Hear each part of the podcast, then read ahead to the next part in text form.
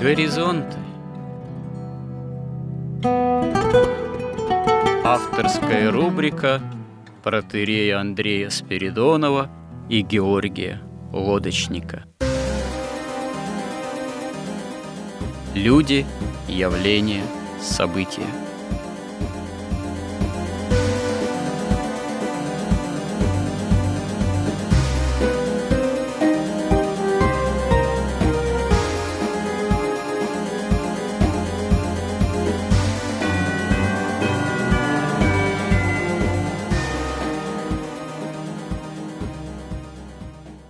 Добрый день, уважаемые радиослушатели! В эфире радио «Благовещение» и в нашей рубрике «Горизонты» я, протерей Андрей Спиридонов и мой постоянный добрый собеседник Георгий Лодочник продолжаем разговоры в цикле «История как промысел Божий». Вот мы подошли, можно сказать, к завершающей беседе, но не завершающий цикл, а завершающей теме о грехопадении, о человеке еще первородном, можно сказать, доисторическом. Еще до всякой истории, как мирового некого процесса развития, в том числе человеческой цивилизации. Поговорили мы о сотворении человека, увы, вот, о грехопадении, и, собственно говоря, должны ну, так вот несколько подытожить, прежде чем приступить к неким же разговорам, беседам нашим уже о, собственно, человеческой истории. Здесь возникает э, по меньшей мере два очень серьезных, так сказать, вопроса и темы, которые нужно как-то сформулировать, подытожить, что называется, прийти к неким, насколько это возможно, определенным выводом это вообще кто и что есть человек, то есть можно ли определить, кто или что такое человек, как с одной стороны сотворенный Богом, а с другой стороны от Бога уже вот отпавший, изгнанный из рая. Вот каков статус человека, каков человек именно уже пришедший в историю, каков человек, который, собственно говоря, и является главным составляющим не знаю, какое слово лучше подобрать, элементом, фактором развития самого исторического процесса, но понятно, что без человека никакой истории, собственно говоря, и быть не может. Ну, конечно, наверное, можно сказать, что есть история животного мира, есть история там геологических каких-то периодов, но без наблюдателя, без венца творения, без человека вообще говорить об истории, рассматривать историю, ну, это совершенно бессмысленно.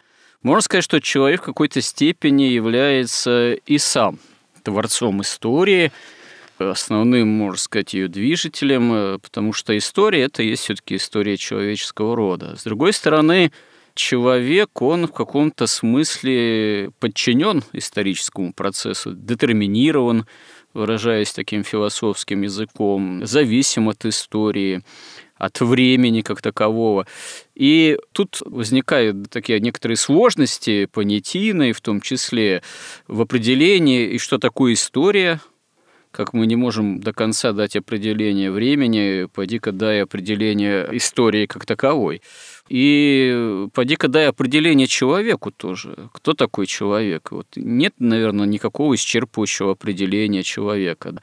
Это Homo sapiens, общепринятое, так сказать, латинское наименование. Это человек прямоходящий, это несколько утрируя, выражаясь таким, можно сказать, почти шуточным языком, хотя это, в общем-то, и не совсем шутка. Ну, человек – это некое двуногое без перьев ну, плюс еще млекопитающие. Вот и как ни посмотри, что с точки зрения вечности, что с точки зрения, скажем так, земной временной протяженности отдельной человеческой жизни или жизнедеятельности человека как чисто такого вот биологического процесса некого, который начинается даже не с рождения все-таки, а с зачатия, а заканчивается в земных пределах э, часом смертным. Ну вот сложно все-таки дать исчерпывающее определение человека, Плюс к тому, что вот мы говорили о человеке первородном, и то мы видим, что и первородный человек, он еще был несовершенен. Если бы человек был первородный уже совершенен, искушен, он бы не отпал от Бога. Человек первородный – это предназначенный к развитию, тоже к некой динамике, безусловно. Человек вообще – это существо, безусловно, динамическое, развивающееся, способное к развитию, призванное к развитию. И это, видимо, было еще заложено в первородном человеке. Что же происходит уже с человеком не первородным, а падшим? Способность к развитию, безусловно, остается – но, видимо, эта способность уже отягченная грехопадением, уже вот именно детерминированная самим фактом грехопадения и поразившая человека греховностью и смертностью каковой природа его стала. То есть э, вот как человека, с которым, собственно говоря, начинается история, а применительно ли понятие истории к человеку первородному? А бывали бы история, если бы человек не отпал от Бога? А было ли бы такое же течение времени или другое. Вот э, все-таки история это понятие, связанное уже с падшим, безусловно, человеком. И каков человек в этой истории, каков его статус по отношению к первородному человеку. Вот здесь мы должны, наверное, конечно, не выводы какие-то сделать, потому что здесь окончательные выводы, наверное, сделать исчерпывающие довольно проблематично, потому что это все материя такая онтологическая, то есть бытийная и историческая, антропологическая в отношении к пониманию самого человека, она, конечно, таинственная. Или таинственная, можно и так, и так ударение ставить. Вот. Хотя человек отпал от Бога, он все равно остается творением Божиим, и в нем заложены можно сказать, гигантские, большие потенции, потенциал развития. Хотя, да, повторюсь, и уже окраденные, отягченные грехопадением. Но вот надо все-таки нам здесь, повторюсь, несколько акцентировать, может быть, в большей степени вот именно подытожить, а кто же есть человек в предстоящей ему истории, зачем эта история, это развитие, и каков э, статус, возможное определение человека вот уже после грехопадения. Что, Георгий, вы бы здесь могли, в свою очередь, заметить в связи с тем, что я постарался сформулировать эти некие темы или вопросы, которые перед нами имеют место быть в контексте наших собеседований? Сначала я хотел бы уточнить, что до грехопадения человек был не первородным, он был первозданным, потому что первородный – это уже Каин, Авель, то есть это люди, которые родились, а не которые были сотворены Богом. Ну, это так, безусловно, если уточнять понятия, хотя очень часто и у святых отцов мы можем найти применительно к Адаму и Еве, наверное, в таком более переносном, чем буквальном смысле понятие первородный. Первородный Адам все-таки это вполне употребимое, так сказать, слово употребление, в том числе и святоотеческое. Просто, видимо, не надо его понимать в буквальном смысле. Вот эту окончательную часть по грехопадении мы хотели, наверное, обсудить вот такой вопрос – Почему вот сатана, когда он пал, он сразу, вернее, он был деница, выше ангел, он когда пал, он сразу пал и навсегда пал, мгновенно. А человек, хоть ему Бог и сказал, что вот в тот день, в который отведаешь плода этого, смертью умрешь, но он не умер. Дело в том, что у человека есть тело, которого не было у ангела. И смерть духа и смерть тела – это, как оказалось, и как мы видим, это разные вещи. Дело в том, что если дух питается ну, Словом Божиим, вот этим светом божественным, то тело питается, кроме того, еще вот той вот универсальной пищей третьего дня, вот этими семенами оно питалось в раю, плодами деревьев, животные ели траву. И поэтому, когда Адам пал, духовно. В какой-то степени духовная смерть произошла мгновенно, и тело мгновенно изменилось. И все, что было подчинено человеку, тоже изменилось. Все пало, все упало из рая, оно упало в Эдем и ниже Эдема до земли, когда уже дальше, собственно, падать некуда. И тело оказалось заключено вот в эти пять чувств наших тело стало еще более инертным, еще более костным, потому что если дух, он с ним все происходит мгновенно, он как огонь светозарный, то тело имеет инерцию, и то тело, хоть и было светозарное, у Адама и Евы все-таки оно было более инертным, чем дух. Оно питалось отдельно, и после грехопадения, и вот сама пища изменилась. Это уже не то, что Бог нарастил, не то, что в раю конкретно для человека он посадил деревья, которые приносили свои плоды, а он уже должен сам обрабатывать землю, сам добывать себе траву, сам добывать себе семена этой травы, плоды искать. То есть он должен уже сам делать все. И из вот этой земли, которая оказалась, как сказал Господь, проклята за тебя, то есть она, что такое проклята? Она изменилась, ее первоначальные качества, которые были в нее заложены Господом Богом, они каким-то образом изменились в худшую сторону, стали более такими инертными, более костными. Ну и тернии волчцы начала земля произрастать. В раю сорняков, видимо, не было, а плевелы, сорняки вот после грехопадения появляются. Наверное, надо думать, что и земля не только как на которой злаки произрастают и а, начинают одновременно с ними произрастать сорная и прочая растительность, совершенно человеку ненужная, неугодная, мешающая, надо понимать, что и состояние вообще животного мира биологического изменилось. Собственно говоря, видимо, хищная природа появилась в животном мире жалящие, там всякие кровососущие, наверное, появились, и произошло такое изменение. Надо думать, что в раю комаров слепней, там ос, наверное, не было, которые могли человека жалить и причинять ему болезненность, укусы болезненные, а то и опасность представлять. Видимо, изменение Земли и этой сферы тоже коснулось. Потому что Земля производит не только злаки, от Земли зависит и вообще весь биологический мир. Ну, потому что же человек оказался под властью сатаны. Сатана не спал с неба, не спал он в Поднебесье.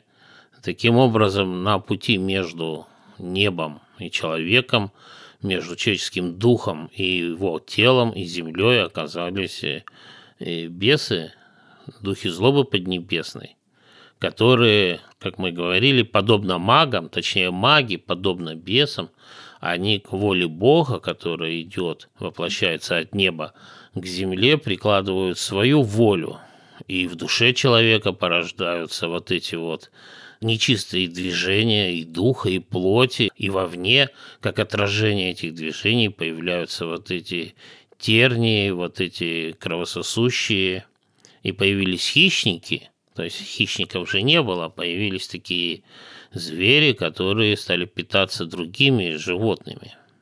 Конечно, мир очень сильно изменился. Мало того, почему вот костная такая стала природа у нас, Потому что эти пять чувств, мы же не видим духовный мир, мы не видим ни вечность, ни духовный мир, мы ограничены вот в этом, так сказать, одномерном, трехмерном пространстве, одномерном, потому что тут время одномерно. Мы не можем, если в вечности надо полагать, там время, если есть, то оно вообще там многомерное, вы можете видеть любую точку вечности и двигаться вперед во времени, назад, и не только по одной координате, а по многим координатам то здесь мы загнаны вот в такое в такой ограниченный последовательный мир, где все последовательно, все управляется под жестким э, управлением причинно-следственных связей. Человек и думает логично, как логика отражает вот эту вот саму систему причинно-следственных связей. И время есть выражение вот этой последовательности причинно-следственных связи, вот этих актов причина-следствия, причина-следствия. И чем чаще человек или думает, или действует, тем у него быстрее время движется, или наоборот медленнее. Самое главное, что в этом мире, в котором мы оказались, человек имеет возможность вот в этом однолинейно, прямолинейном последовательном мире, он последствия своих действий, своих решений ощущает на собственном теле. Но он не только, поскольку здесь все ограничено, мир ограничен, ограничено количество земли, ограничено количество воды, ограничено количество пищи. И все это люди должны каким-то образом делить между собой и на этом учиться бороться с эгоизмом, понимать, что ты не один на земле, и чтобы жить, нужно каким-то образом все интересы согласовывать, и должна проявляться и жертвенность, и любовь, и милосердие, и только тогда продолжается жизнь, и вообще тогда только человек может обращаться к Богу, чтобы восстать. И этот мир, по сути дела, что это за мир, в который мы попали? Ну, во-первых, надо сказать, что вот это ограничение, оно как раз создано Богом по, опять же, его милосердию. Потому что это ограничение в том числе ограничивает размер зла, который мы можем здесь творить. Оно ограничивает воздействие на нас духов злобы поднебесной. Мы их не видим. И им достаточно сложно воздействовать на нас. Вот. Но одновременно, правда, как плата за это, мы также и ангелов света неясно видим, да, мы их не слышим. Вот наше тело, наши пять чувств, они как бы очаровывают человека с детства. Там через 2-5 дней после рождения человек начинает видеть все вот в этой в прямой перспективе, когда он в центре мира. И как раз перспектива-то вот эта, она и есть отражение вот этой гордыни, падения, этого первородного греха. И вернуться в обратное состояние человек может только ну, во-первых, только в культуре, которую фактически творит или показывает, открывает человеку Бог через пророков, через святых, и, собственно, сам Бог, сам свет вошел вот в эту тьму, вот это одномерное, узкое, вот это вот пространство временное, где принес себя, по сути, в жертву, жертвенность не зашел и принес себя в жертву, чтобы те, кто имеют веру, по вере, могли спасаться, потому что вот этот божественный свет, который излучает, несет в себе и любовь, и истину, и благодать, и жизнь, и справедливость, и милосердие – это все можно воспринять только верой, никаким другим способом, никакими приборами, никакими локаторами это не воспринять, только верой. А без культуры здесь, значит, не обойтись, да? А без культуры человек останется животным, он остается бессловесным Маугли. А кто изначально творит культуру, Бог или все-таки человек? Вот если мы читаем Библию, и на что как раз обратил внимание Евгений Авдеенко, как раз Бог. Он учил Ноя строить ковчег, он учил и Авраама, но он учил еще и Моисея, и Аарона, и тех, кто там были, строить скинию, строить храм, строить жертвенник. Но это уже несколько позже. Вот, допустим, Авель и Каин. Какая в то время культура могла быть? Самые первые люди на земле – Вокруг некая природа, да, пострадавшая от грехопадения самого же человека, вот, первых людей же на Земле. А какая вот это время культура? Хотя, наверное, можно сказать, что да, вот как Авель и Каин приносят жертвы, Авель от животных первородных, да, а Каин от плодов земледелия. Видимо, вот эм, уже сам факт их жертвоприношения – это некий культурный тоже акт получается. То есть уже элемент культуры имеет место быть? Ну, разумеется, это вообще центральное содержание всей культуры – это культура жертвоприношения. Вокруг нее и вся остальная культура созидается. В основании любой нормальной человеческой культуры всегда жертвенность, потому что любовь измеряется жертвой – после падения, собственно, вот это условием вообще нашего существования здесь, вот этого мира, вообще было, точнее, даже мир-то, вернее, возник, он как бы естественным образом, он просто пал и возник вот этот мир, потому что наш мир, это можно сказать, это разлом вечности или разделение вечности. После того, как пал сатана, возник новый вид тьмы, то есть осознанная тьма, тьма, которая не просто незнание, не просто невежество, не просто отсутствие света божественного, а это противление свету, это борьба света, попытка присвоить божественный свет себе и самому творить мир, И поскольку Бог свободу воли никому не ограничивает, никак никого не насилует, то происходит разделение вечности, можно сказать, на две области. Область, где воля Бога реализуется, и те, кто видят свет и хотят жить по воле Божией, хотят, потому что смысл жизни вообще это в познании, это в богопознании. Богопознание есть жизнь, и есть эволюция, ее смысл для человека, по крайней мере. А есть те, кто не хотят. Для того, чтобы эта проблема была разрешена, потому что вот одни хотят так, другие хотят так, происходит какое-то разделение, разделение вечности. Происходит она как раз по земле, по человеку, потому что земля во власти человека и только у человека находится. И поэтому сам вот этот мир, его существование временное, которое... Ведь это часть вечности, вот наш мир, ну такое выделенное, ограниченное, одномерное, э, это часть, да, где происходит разделение на тех людей, кто хотят быть с Богом, и на тех, кто хотят все делать по-своему. Строить свой там коммунизм, и, видимо, после второго пришествия уже разделится вот эта вечность. Не будет такого мира, вот этого временного, ограниченного, где все ограничено и все под жесткой властью законов природы и причинно-следственных связей, потому что в вечности, по крайней мере, там, где Бог, там абсолютная свобода, и там нет никаких ограничений, там нет недостатка ни в еде, ни в пространстве, ни в возможности для творчества и богопознания.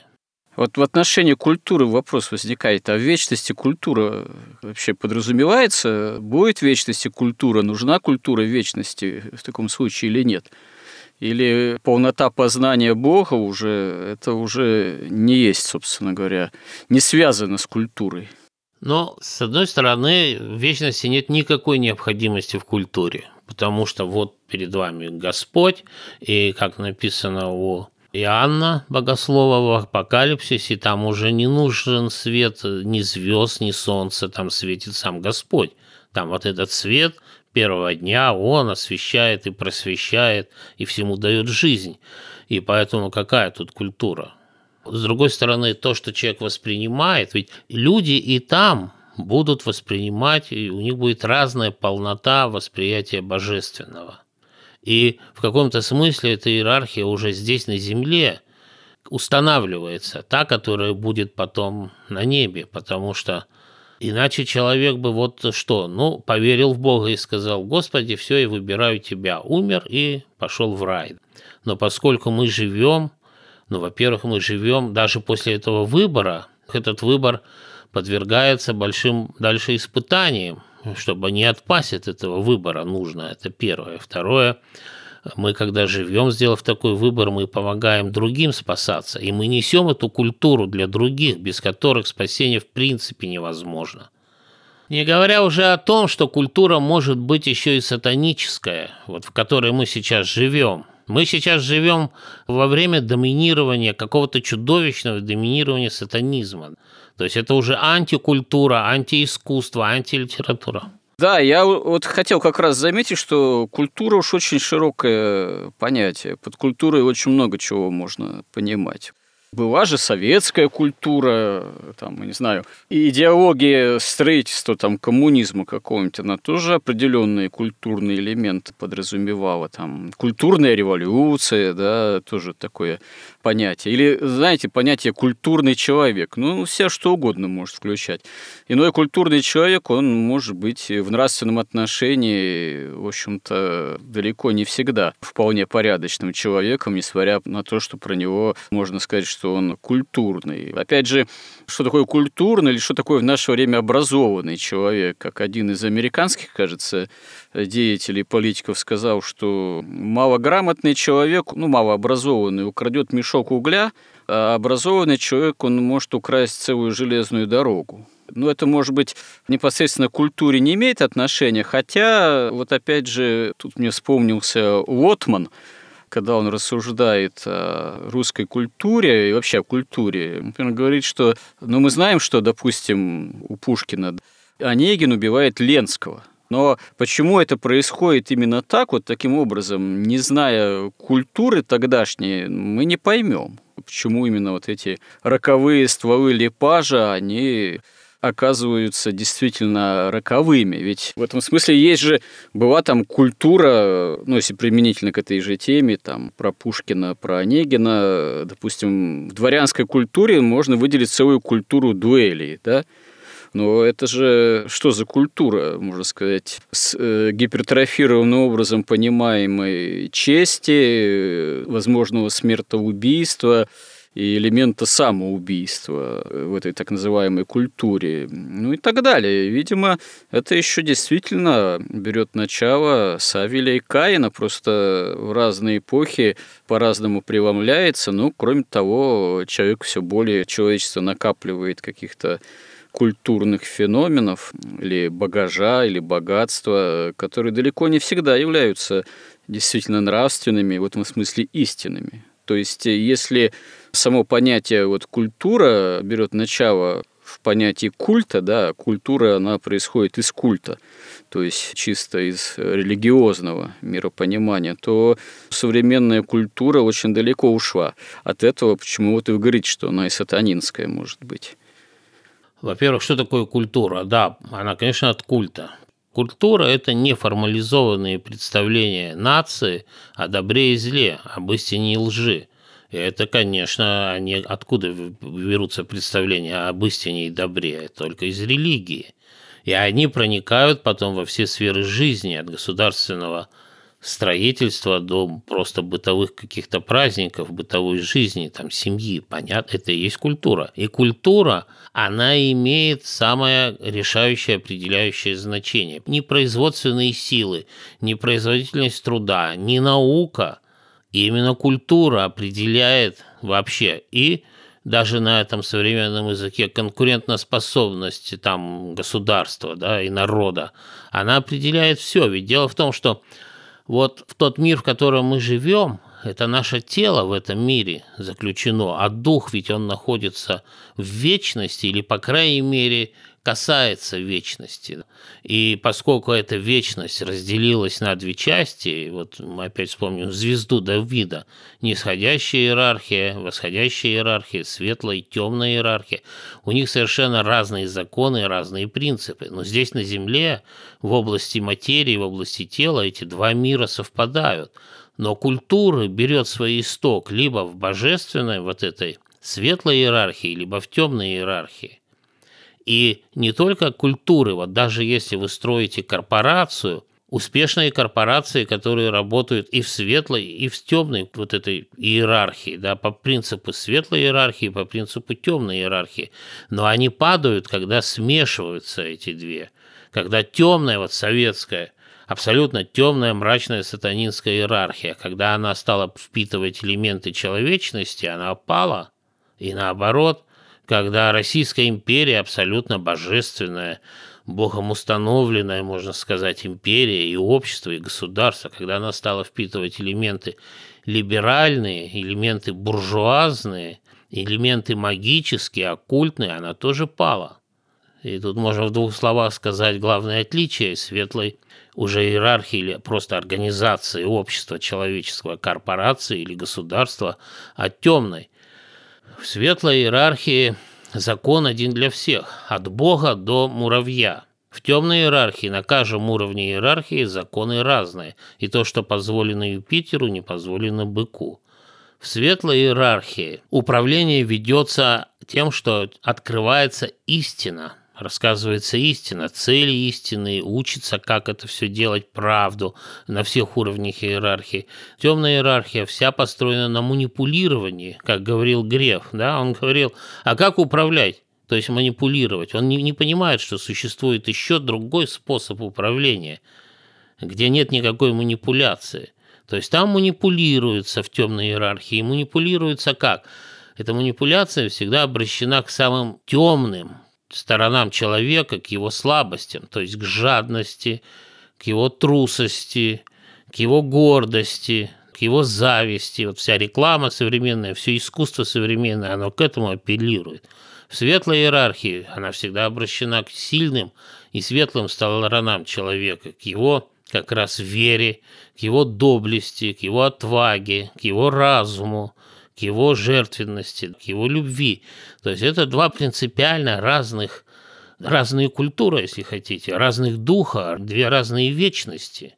И поэтому здесь, в нашем этом мире, хоть мы телом все в одном месте, а духом мы совершенно в разных вечностях находимся, или, по крайней мере, тяготеем мы к ним, и после смерти каждый идет туда, откуда, можно сказать, он родом, чью культуру он впитал. Поэтому культура – это главное, за что должны бороться, и это главное, чем должна заниматься любая власть. И вот сейчас вот там всякие у нас масса людей неравнодушных, там ученых и просто активистов, вот они строят ковчег спасения России. Но он начинается с культуры, он начинается с истории, Тут я удивился. Греф прямо честно рассказал, вот я тут смотрел опять, Бесогон Михалкова, и Греф рассказывает, когда я читал историю Карамзина, ну, как-то плохо, скучно шло, неинтересно. А вот я стал читать историю Акунина, и так мне просто замечательно, понимаете? То есть он историю России изучает по Акунину. Это вот совсем другая культура, понимаете? Другой взгляд – ну, Акунин, это, выражаясь вульгарным языком, это попса в литературе, в культуре, так сказать.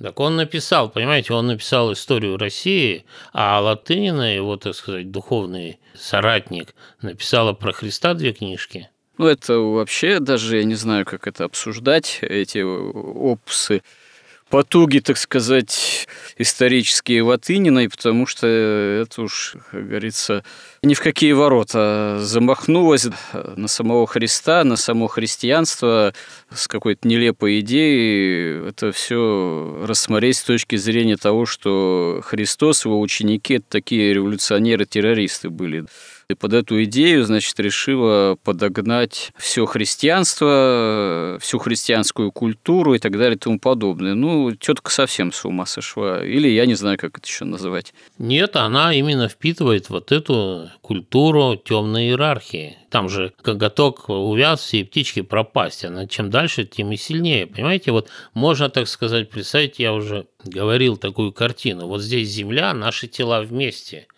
а наши души, они по разные стороны в разных вечностях.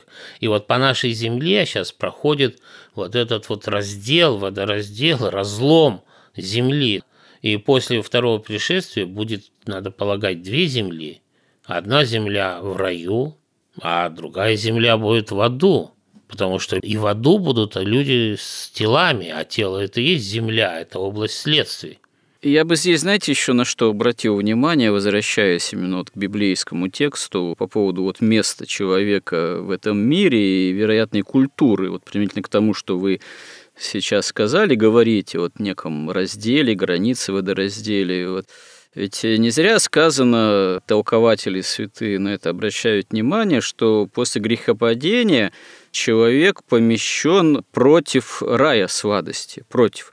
Даже не сказано, что вне рая там, или еще как-то, а именно против рая.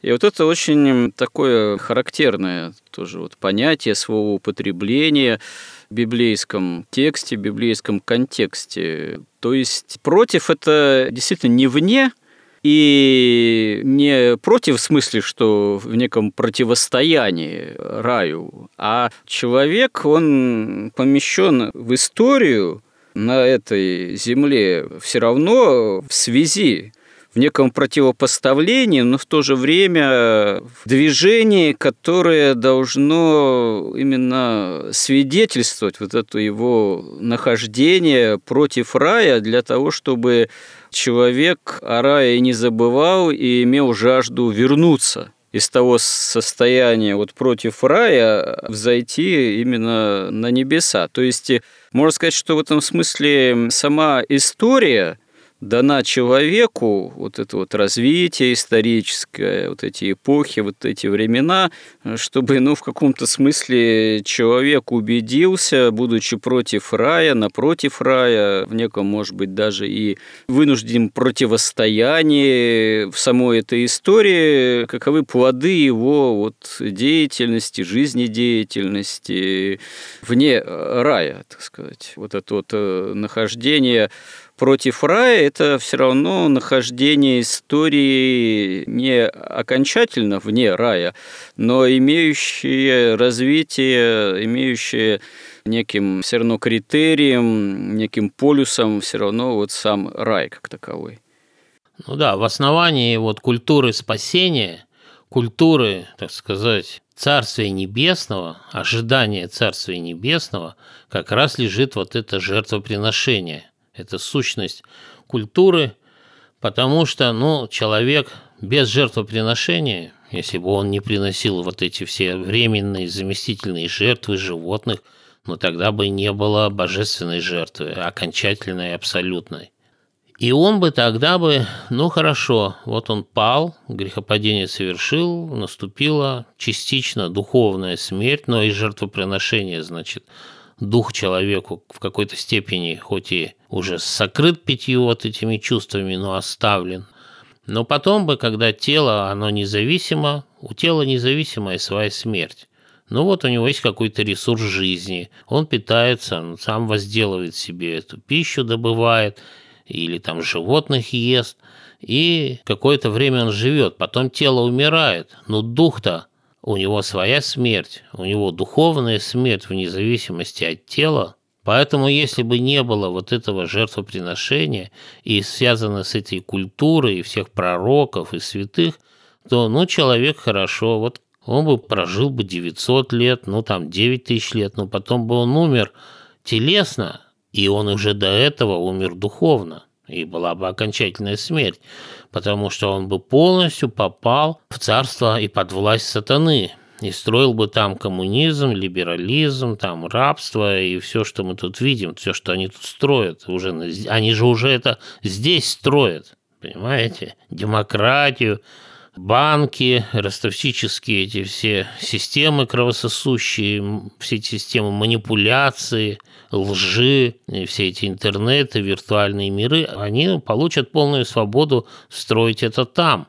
Но только там совсем не будет божественного света. Но сейчас, поскольку ведь э, на мировую арену в идейном плане все более активно выходит э, так называемый трансгуманизм, то, вероятно, цель-то оказывается уже даже не построение какого-то искомого светлого будущего, как некого общества, а вообще изменение самого человека. И именно такое изменение природы человека, достижение некого, так сказать, ну, бессмертия своими силами, в том числе псевдобессмертия, ведь идеи, вот, скажем так, победы над старостью, они уже начинают граничить с идеей победы над смертью. То есть вот э, человек в неком вот таком вот качестве, так сказать, потребительском, он уже вот современными идеологами трансгуманизма предназначается к тому, что он может в этом качестве существовать нескончаемо долго, в таком неком перманентном, непрекращающемся старении. Ну и это тоже оказывается не главной задачей, а главное, как мы уже говорили, это попытка вообще телесность человека, вот эту смертную, немощную, слабую, заменить чем-то другим, перевести там индивидуальность человеческую на какие-то цифровые носители, ну и как заявлял один, так сказать, ну, из идеологов, э, один из олигархов, э, тогда перед нами будут открываться новые ослепительные перспективы. Хотя сам он окончательно это как-то, видимо, не рискнул расшифровывать, что под этими ослепительными перспективами подразумевается. Ну, вот, очевидно, да, некие идейные вершины этого же самого трансгуманизма. Но, правда, как мы понимаем, миллиарды в это не вписываются. Нужно для этого тоже население сократить, потому что уж очень сложно миллиардам обещать такие новые ослепительные перспективы без Бога, хотя, ну, понятно, что цели все та же, будете как боги попытка достигнуть это своими человеческими силами через явное изменение природы человека, ну, что из древности мы видим там со времен Каина и строителей Вавилонской башни, взойдем на небо и сделаем себе имя новое. Но, понимаете, это все ложь. Это лживые посулы сатаны, потому что ему, в общем, не важно, сколько вы будете жить на этой земле, все равно не дольше, чем после второго пришествия Христа, да, максимум до него. Не важно, что вы сделаете со своим телом, каким вы его не сделаете киборгом. После второго пришествия Господь даст снова нормальное настоящее тело, и это тело, и этот дух, и эта душа, и этот разум, и это сердце, все будет полностью во власти сатаны, ему принадлежать. Поэтому он может обещать что угодно, понимаете? И человек, который избрал вот эту тьму, у нас же сейчас все доступно, понимаете? Это не Советский Союз, где любое слово «правда» уничтожалось и за него просто садили в тюрьму или расстреливали на первых порах. Значит, сейчас все доступно, и даже в интернете. И вы можете все прочитать, и всех пророков, и святых, и богословов, и потом принять решение. Но никто же не читает. Не просто не читает, а у многих это вызывает просто отвращение, сама мысль взять и почитать. Почему? Потому что вера, она требует отваги, она требует интеллектуальной смелости, она требует искренности и чистоты сердца.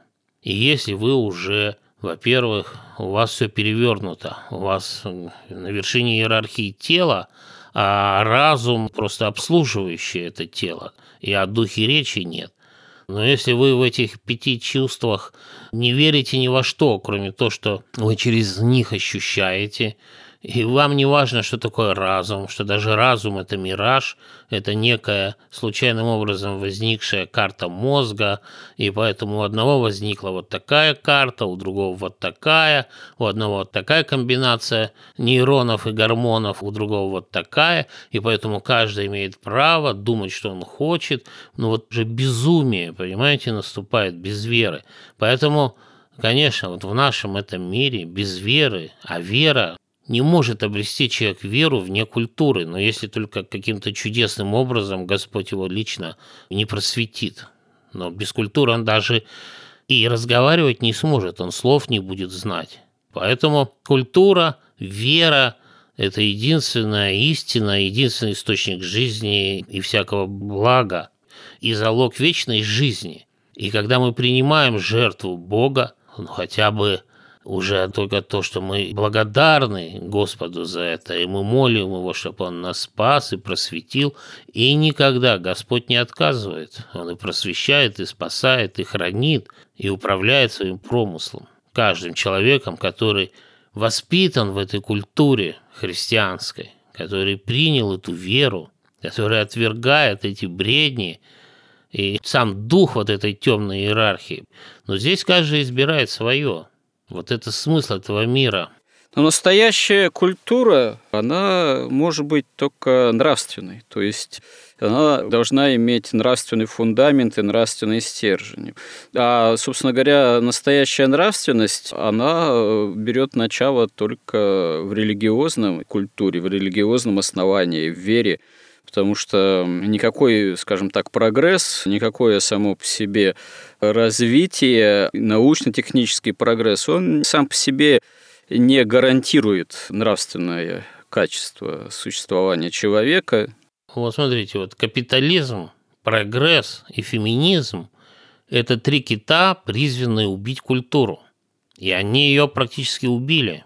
И можно отдельно обсуждать, как каждая из этих составляющих уничтожает культуру, убивает ее, но просто уже времени нет. Ну, надо будет обсудить, да, потом, попозже. Но мы дойдем до этой, я надеюсь, части человеческой истории, когда возникл капитализм, и прогресс, и феминизм. Получается, к сожалению, скорее наоборот. Научно-технический прогресс, он имеет место быть, а Нравственно при этом человечество скорее впадает в регресс. Получается, наоборот, можно сказать, такое внутреннее самое серьезное противоречие. Ведь очень характерно даже, например, история 19-20 века. Ведь как раз такие такие плоды вот обвального такого научно-технического прогресса в XIX веке, во второй половине, появление там электричества, паровых двигателей, позже еще несколько автомобилей, самолетов, а они же какую эйфорию вызывали, в том числе и у русской интеллигенции, и у русских э, писателей, у Толстого в том числе, даже и у Чехова. При всем том, что вишневый сад вырубается, но впереди все-таки что-то такое особенное, возможно, что прогрессивное, светлое, а потом раз и многие не дожили из великих революций, мировые войны вместо, так сказать, нравственного, какой там нравственный прогресс. Недаром у поэта да, Александра Блока, у него стихотворение есть про авиатор, или, говорит, поразил твой мозг несчастный, грядущих войн ужасный вид, ночной летун во тьме ненастной земле несущий там динамит. Ну, насколько я помню правильно. Вот и динамит, и атомные бомбу и так далее прогресс принес. Именно поскольку внешнее развитие нравственному не соответствовало, не соответствует, увы. Но у нас уже эфирное время подходит к концу. Пожалуйста, подытожьте эту нашу тему. Мы больше про культуру заговорили, но, наверное, действительно это не случайно, потому что статус человека, определение человека в истории после грехопадения действительно немыслимо без культуры как таковой. Мы как-то уже говорили, что если говорить о научно-техническом прогрессе, то это откровение сатаны – это чудеса материальные, мощь материи, которая должна была затмить и мощь Духа, и свет Бога. И поэтому хотел бы я закончить тем, с чего все началось. Евангелием от Иоанна, что вначале было Слово, и Слово было у Бога, и Слово было Бог. Оно вначале было у Бога, через Него все начало быть, и без Него ничего не начало быть, что начало быть. В нем была жизнь, и жизнь была свет человеков, и свет во тьме светит, и тьма не объяла его. И вот, как говорил потом сам Христос, «Я свет пришел в мир, чтобы всякий верующий в меня не оставался во тьме». Вот в этом смысл жизни, суть спасения и суть подлинной культуры, культуры света, а не тьмы. Хорошо, продолжим эти темы, в том числе и о культурах истинных и ложных э, уже действительно в развитии человеческого рода, в контексте человеческой истории, наших представлений о промысле Божьем. В этой истории об этом в следующих сюжетах наших горизонтов. Спасибо всем, кто был с нами, кому наши разговоры на эти темы интересны. Храни всех Господь. Горизонт на радио Благовещение.